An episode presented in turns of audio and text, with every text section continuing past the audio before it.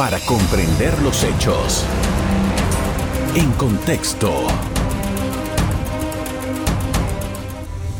Muy buenas noches, sean todos bienvenidos y ahora para comprender las noticias las pondremos en contexto. La salida de la ministra de Relaciones Exteriores, Erika Moinés, y los recientes cambios en el gabinete sorprendieron a los panameños. En días pasados, Yanaina Tehuanei Mencomo tomó posesión como nueva ministra de Relaciones Exteriores para dirigir la política exterior de la República de Panamá, mientras que Roger Tejada asumió como nuevo ministro de Gobierno en presencia del presidente Laurentino Cortizo y el vicepresidente Gabriel Carrizo. ¿Qué cambios se requieren con urgencia? A continuación abordamos el tema. Vamos a hablar de política, vamos a hablar de lo que está pasando en el país. Para eso me acompaña Ricardo Lombana, que es el presidente del movimiento Otro Camino. Buenas noches. Buenas noches, un gusto estar aquí, Carlos. Gracias por aceptar nuestra invitación. Empecemos por ver, hacer una observación de estos cambios que acaba de hacer el presidente de la República que eh, han dejado muchas interrogantes. ¿Qué evaluación hace sobre estos cambios? En primer lugar, tengo que resaltar eh, la salida de Erika Moines, eh, creo que hizo un extraordinario trabajo eh, a la cabeza del Ministerio de Relaciones Exteriores eh, y por la lectura que tengo, o por lo menos por lo que yo interpreto, a pesar de ese gran trabajo, no quería, o, o, es lo que pienso yo, ¿no? una, una persona con ese profesionalismo tal vez no quería seguir vinculada a todas las cosas que están pasando dentro de esta administración. una lástima es su salida y ojalá más adelante ella pueda seguir participando en la actividad pública, porque mucho ha aportado. Por los otros cambios, creo que son simplemente movimientos de fichas, eh, marketing, mercadeo, refrescar un poco el gabinete. Es decir, son cambios que no responden a recuperar credibilidad, porque mueven una ficha para acá, mueven otra ficha para acá, realmente nombramientos nuevos o personas eh, eh, tal vez no vinculadas al gobierno o al partido de gobierno que fue lo que nosotros recomendamos cuando hubo la crisis hace dos tres meses, eh, no se han dado. Es decir, es un cambio de gabinete no en respuesta a escuchar a la población. Es un cambio de gabinete estratégico para refrescar figuras, este, tal vez con fines políticos o porque algunos ya estaban pidiendo salir o tocaba refrescar algunas carteras. Los ministerios tal vez más desgastados, que nosotros hemos mencionado, economía y finanzas, con todo el manejo irresponsable de fondos públicos que se ha dado en esta administración, eh, obras públicas eh, tan altamente cuestionado, entre otros, eh, ni siquiera se han tocado, ni siquiera se han mencionado. Entonces, cuando se dio la crisis hace dos, tres meses, nosotros proponíamos que una de las principales medidas que tenía que tomar el gobierno era hacer un cambio integral de gabinete, pero no para refrescar figuras, tomar figuras no vinculadas al partido gobierno para recuperar la confianza y la credibilidad de la población. Ese ha sido mi balance y no creo que estos cambios tengan un rédito eh, en, en, cuanto a cambio de resultados de esta tan eh, caótica administración. No obstante, los cambios se han dado justo después de un fin de semana en que el PRD llevó a cabo una inscripción masiva de acuerdo con sus propios datos son 51 mil personas y se sentían muy victoriosos, muy vigorosos en las, por lo menos en las redes sociales por este triunfo. O sea que eh, las personas que están en el gobierno, particularmente del PRD, se sienten o aparentan, de acuerdo con, lo que sale en los medios eh, estos digitales, de que se sienten muy fuertes después de esta experiencia. Eh, el PRD se siente fuerte porque tiene nuestro dinero, tiene los impuestos que pagamos todos los panameños con nuestro sudor, tiene el esfuerzo y la dignidad de la gente en sus bolsillos y utilizan el dinero de todos los panameños para clientelismo.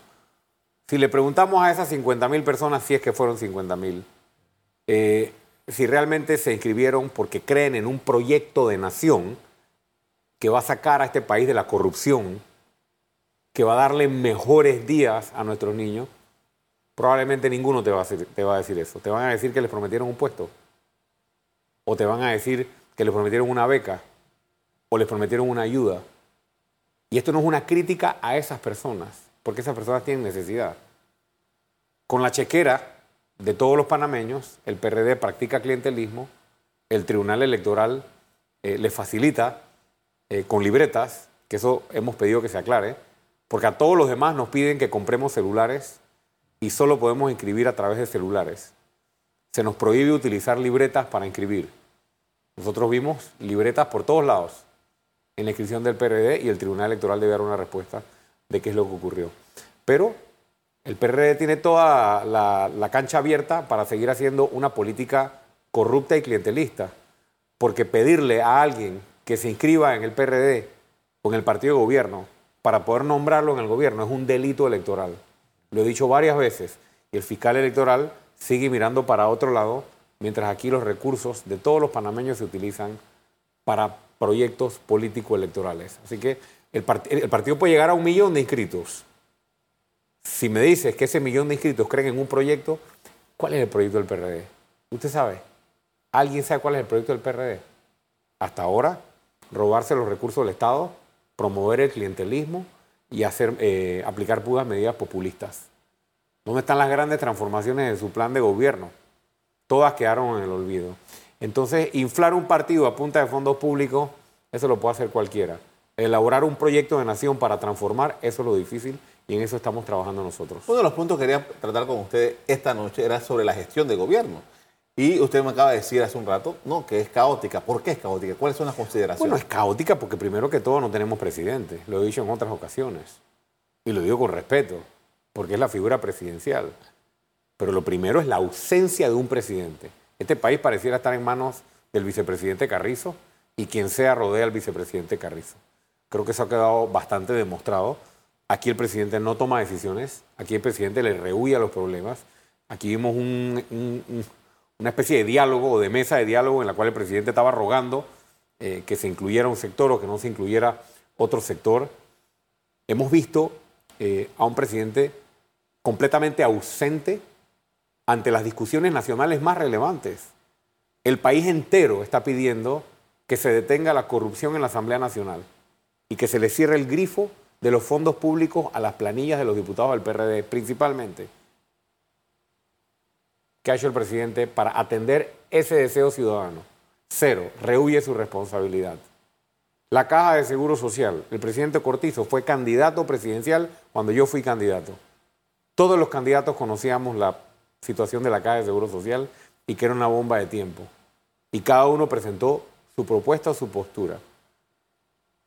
Hace un tiempo el señor Mezquita, vocero del señor presidente, le dijo al país, no vamos a abordar el tema de la Caja de Seguro Social porque se nos acabó el capital político. Este es el problema más grave y más importante que tiene la República de Panamá, porque no solo se trata de que se acaban las jubilaciones, se acaban, perdón, los dineros o los fondos para las jubilaciones y las pensiones. Se trata de que si el programa IBM y los fondos eh, entran en rojo o en quiebra, aquí hay un problema que compromete la estabilidad económica y social no tenemos presidente si el presidente no enfrenta estos problemas y no le da la cara al país con las soluciones y con decirle la verdad al país. Podemos seguir la transformación de la educación, la gran estrella. tenemos no, el, gobierno es caótico porque se le ha pasado de escándalo en escándalo y solamente beneficiando a sus allegados y a sus copartidarios y no atendiendo a los panameños que necesitan poner su plato de arroz en la mesa. Ahora, con todo lo que ocurrió con el tema de la pandemia y tal asunto, el gobierno dice, tengo un problema de liquidez, tengo un problema de, financiamiento. Eh, ha tenido que endeudarse. El manejo de los fondos públicos, usted ha hecho algunas observaciones en, cuanto a la planilla de la Asamblea. ¿Cuál es la observación que tiene sobre esto, el tema fiscal, el tema del dinero y el uso de los fondos públicos? Primer lugar, que se detenga el robo. Si el presidente de la República quisiera, él tiene formas de poder verificar si en el órgano ejecutivo y en el órgano legislativo, en ambos, hay personas que cobran sin ejercer su trabajo o ejercer una tarea o una función específica, botellas. Eso es tan fácil como agarrar el listado de todos los nombramientos permanentes o eventuales por contrato, planillas paralelas, 080, no sé como le llame, y ver el día de cobro. Y ver quién tiene función, quién tiene puesto y quién tiene resultado. Y el que no tiene funciones, y el que no tiene resultados, y el que cobra para devolverle plata al que lo nombró, Eso es un delito. Número uno, ahí se ahorra dinero. Número dos, si vamos a manejar las finanzas públicas responsablemente, ¿por qué en vez de crecer la planilla en 10 mil personas o en 15 mil personas, ¿por qué no agarras esos fondos que los pedimos prestados a nombre de todos los panameños y los pagamos todos, y esos fondos los pones para prestarle microcréditos o crear fondos de ayuda no reembolsables a los micro y pequeños y medianos empresarios que son mucho más que los que están en esa planilla y son los que mueven la economía de un país. Yo escuchaba al ministro Alexander decir que no había otra cosa que hacer que crecer el gasto público. No estoy de acuerdo con eso. Había que poner esos fondos, y si hubiera sido presidente en esas circunstancias, hubiéramos puesto esos fondos al servicio de poner a andar la micro y pequeña empresa, que es la que mueve la economía y al pequeño productor, y no seguir creciendo un aparato clientelista. Con esto vamos a hacer una pausa para comerciales. Al regreso seguimos hablando con Lombana acerca de su visión sobre lo que está pasando hoy día con el país. Ya regresamos. En breve seguimos viendo En Contexto. Estamos haciendo un análisis de la acontecer nacional. Me acompaña Ricardo Lombana, el presidente del movimiento Otro Camino. Y usted mencionó ya hace un rato la situación de la Asamblea, pero ¿cómo entendemos o qué observación hace usted de esa relación entre una mayoría aplastante, que que es del mismo eh, partido del presidente de la República, eh, leyes que van para aquí, leyes que van para allá, cosas que se dicen aquí, pero que acá no se hacen. ¿Cómo lo ve? Bueno, en primer lugar, lamentable que a pesar de tener mayoría en la Asamblea, aquí no se han puesto de acuerdo el Ejecutivo y el Legislativo, primero, para hacer los grandes recortes que el presidente Cortizo prometió en campaña que se le iban a hacer al presupuesto del Estado para reducir clientelismo y reducir corrupción. Y eso que tienen mayoría. Segundo, aquí hay un paquete de leyes anticorrupción pendiente hace mucho tiempo, empezando por el que declara que todos los delitos vinculados a la corrupción o a delitos contra la administración pública no prescriban nunca lo que llaman la imprescriptibilidad. Ese tipo de proyectos, la reforma de la ley eh, de enriquecimiento justificado, que ayuda en la investigación y en la lucha contra la corrupción, por ejemplo, no hemos visto al Ejecutivo ni al Legislativo ponerse de acuerdo en estas transformaciones que el país necesita. ¿Por qué no utilizan esa mayoría para impulsar estas transformaciones que realmente son relevantes? ¿Por qué no utilizan esta mayoría para discutir, por ejemplo, y empezar a ponerse de acuerdo, por lo menos ejecutivo y legislativo, con la administración de la Caja de Seguro Social en cuáles son las reformas, cuáles son las transformaciones que requiere la Caja de Seguro Social y muchos otros temas, pero no. ¿En qué andan? Doble salario, evaluando la posibilidad de aumentar a los representantes, creando la estabilidad para todos los funcionarios que entran para luego ponerle trabas, como siempre, al gobierno que viene, jugando con la dignidad de la gente. Aquí todas las personas que trabajan en el gobierno y hacen su trabajo, escúcheme bien, todas las personas que trabajan en el gobierno y hacen su trabajo bien, de manera responsable, todos deberían tener estabilidad. Pero no, aquí le dan chances al que se inscribe en el PRD. Y lo mismo el panameñismo. Y lo mismo el cambio democrático. Nosotros estamos trabajando para cambiar esa forma de hacer política. Porque el día que yo sea presidente de la República, si así este país lo decide y Dios quiere, a nadie se le va a exigir estar inscrito en el movimiento Otro Camino. Vamos a impulsar una transformación de la ley de carrera administrativa para actualizarla. Méritos, escalafones, actualización en formación y académica. Vamos a crear un instituto para la formación del servidor y para que la gente no se le juegue con su dignidad. Ahora, no tenga que estar cambiándose de partido Ricardo estar en el gobierno. Hay, hay, un punto, y es que eh, las, personas cuando están en la oposición tienen discursos... Yo he escuchado esto múltiples veces. Hay un nivel de confianza aquí que hay que, hay que, hay que verificar. Realmente eh, los políticos antes de llegar al poder nos dicen maravillas, y eso no es nuevo. Eh, no es nuevo, pero una cosa es la boca y la lengua y la otra son los hechos. Nosotros no andamos haciendo política hace cinco años diciéndole a toda la gente que nos apoya que la vamos a nombrar. Vea cómo hacen política los partidos tradicionales.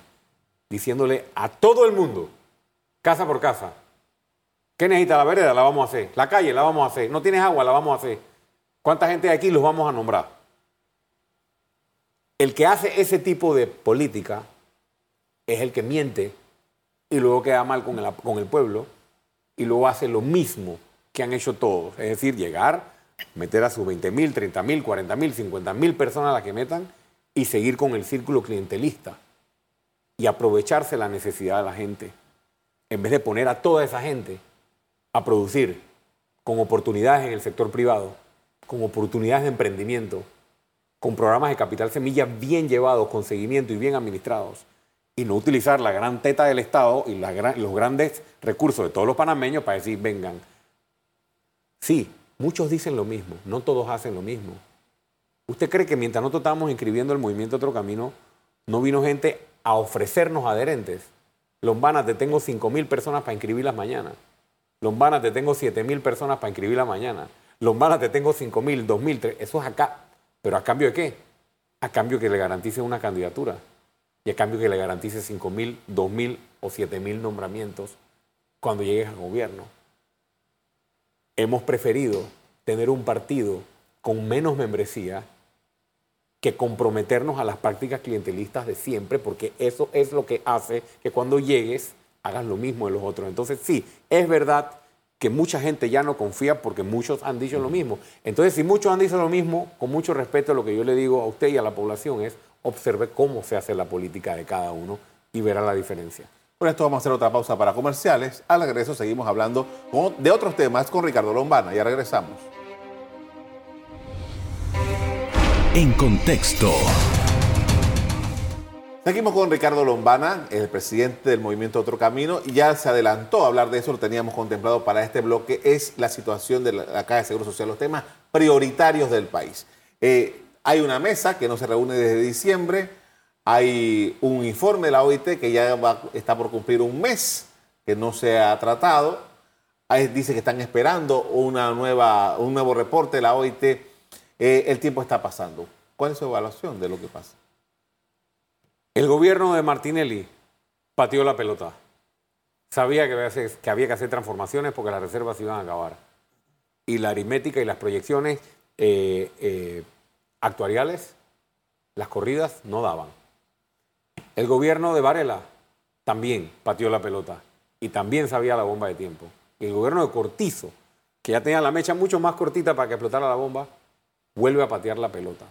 Mientras se patea la pelota, se deja crecer un problema muy grave, pero no solo se deja de crecer, no, solo se deja crecer un problema, Carlos.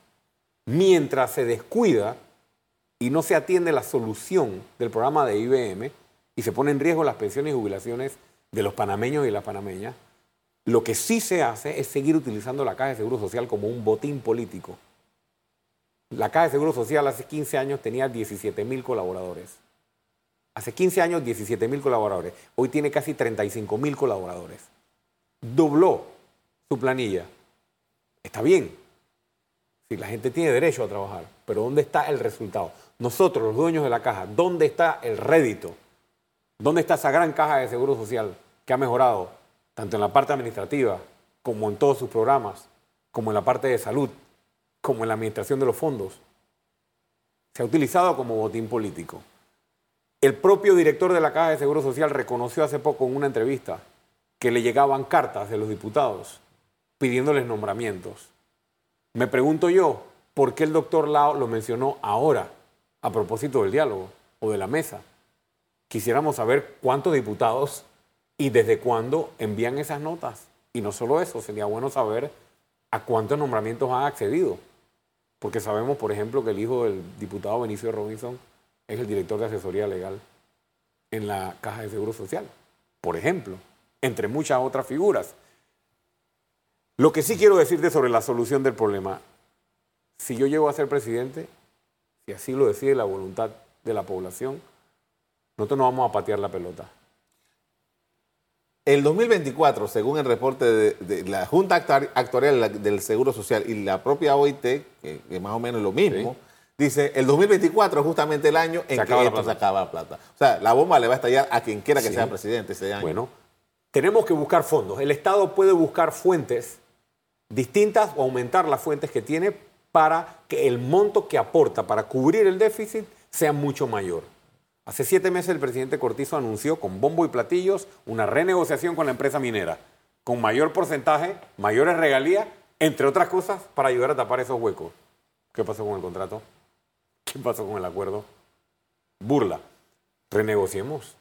Yo he sido combativo, por ejemplo, de la negociación y la concesión de Panama Ports, entre otras. Aquí hay concesionarios y concesiones que sin afectar la seguridad jurídica se pueden renegociar. Y nuevos concesionarios también para obtener nuevos fondos. Segundo, hay sacrificios que tiene que hacer el Estado primero, antes de pensar siquiera en pedirle sacrificios a la población. Uno es el que te decía, dejemos de estar con los nombramientos políticos en la Caja de Seguro Social y eliminemos el botellerío que hay. Si tú le pides un sacrificio a la población hoy, con edad de jubilación, con cuota obrero patronal, no se justifica en lo absoluto cuando han saqueado la Caja de Seguro Social. Otra cosa, los niveles de morosidad.